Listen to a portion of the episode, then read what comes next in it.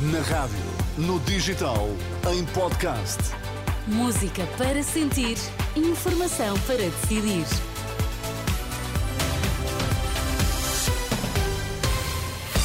São as notícias do meio-dia na Renascença com a Maria João Costa para já os destaques. Olá, boa tarde. Muito boa tarde. Paz em Israel, na Palestina e na Ucrânia são os pedidos do Papa Francisco, que condenou esta manhã o atentado no Irão. Congresso do PS, como esperado, Carlos César foi reeleito presidente. Muito boa tarde. Começaram com algum atraso, mas já decorrem os trabalhos no Congresso do PS, na fila, em Lisboa. Sem novidade, Carlos César acaba de ser reeleito presidente do partido, com mais de 90% dos votos. À entrada, ouviram-se discursos de apelo à unidade. Na mesa do Congresso já está Pedro Nuno Santos, que discursará hoje pela primeira vez como secretário-geral. Direto esta hora com a equipa da Renascença e com a editora de política, Susana Madureira Martins. Olá, eh, já se ouve uh, Carlos César, Susana? Sim, Carlos César eh, presidente do Partido Socialista, acabado de ser reeleito no cargo. As eleições decorreram toda a manhã.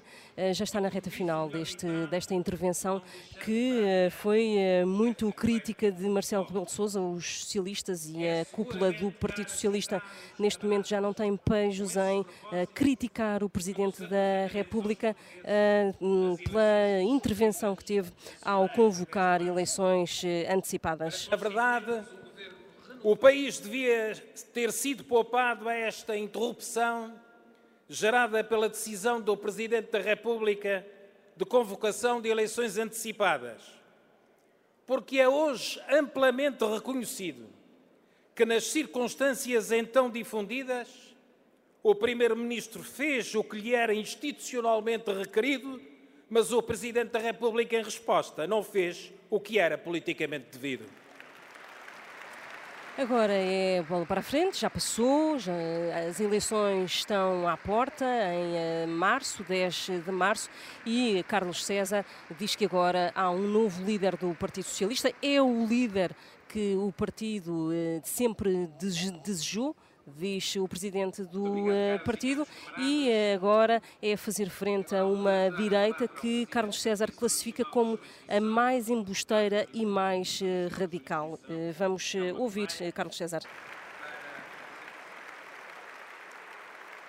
Mas, mas não somos, nem fomos nunca, prisioneiros das circunstâncias muito menos agora com Pedro Nuno Santos. O que lá vai, lá vai. E agora é o tempo de mostrar aos portugueses o líder que temos, aquilo que somos e o que merecemos ser. Temos um líder que desejamos. Somos uma proposta de governo com uma nova ambição e sentido de responsabilidade. Uma alternativa apoiada no país inteiro por socialistas e não socialistas. E merecemos ser uma proposta eleitoral ganhadora para derrotarmos a direita mais embusteira, mais radical e mais desvalorizadora do Estado e dos direitos dos cidadãos que já tivemos em Portugal desde o 25 de Abril.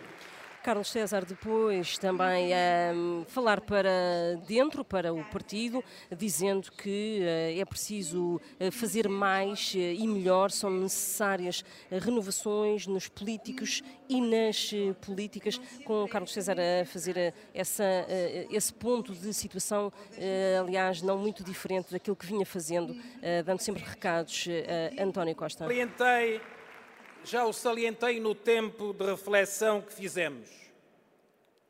São necessárias mais renovação nas políticas e nos políticos e mais energia ao serviço do país.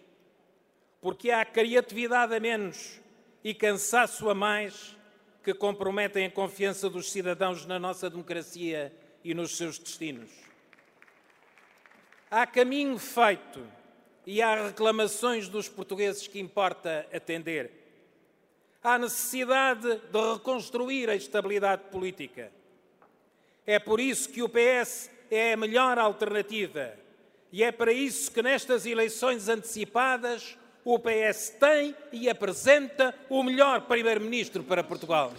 Aqui com um recado para Pedro Nuno Santos para mudar as políticas, algumas e também os políticos, dizendo que há sempre muito para fazer e há sempre muito para mudar, pedindo também a Pedro Nuno Santos que ao partido compete proteger o legado que foi deixado por António Costa. O Congresso decorre agora para, com a apresentação das moções. Alexandra Leitão, a moção de Pedro Nuno Santos e depois André Moscaldas, a moção de José Luís Carneiro. Susana Madureira Martins, editora de política da Renascença, o Congresso do PS, que vamos continuar a acompanhar com uh, permanência de atualização de informação, quer na rádio, quer no site da Renascença. O Papa Francisco repete incessantemente pedidos de paz. Esta manhã, depois do Ângelos na Praça de São Pedro, no Vaticano, Francisco condenou o atentado desta semana no Irão, que fez mais de 80 mortos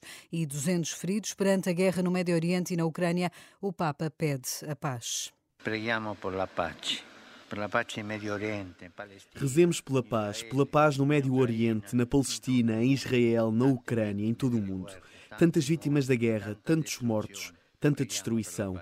Rezemos pela paz. Expresso a minha proximidade ao povo iraniano, em particular aos familiares das vítimas do atentado terrorista que atingiu Kerman e a tantos feridos e outros que sofreram com esta grande dor.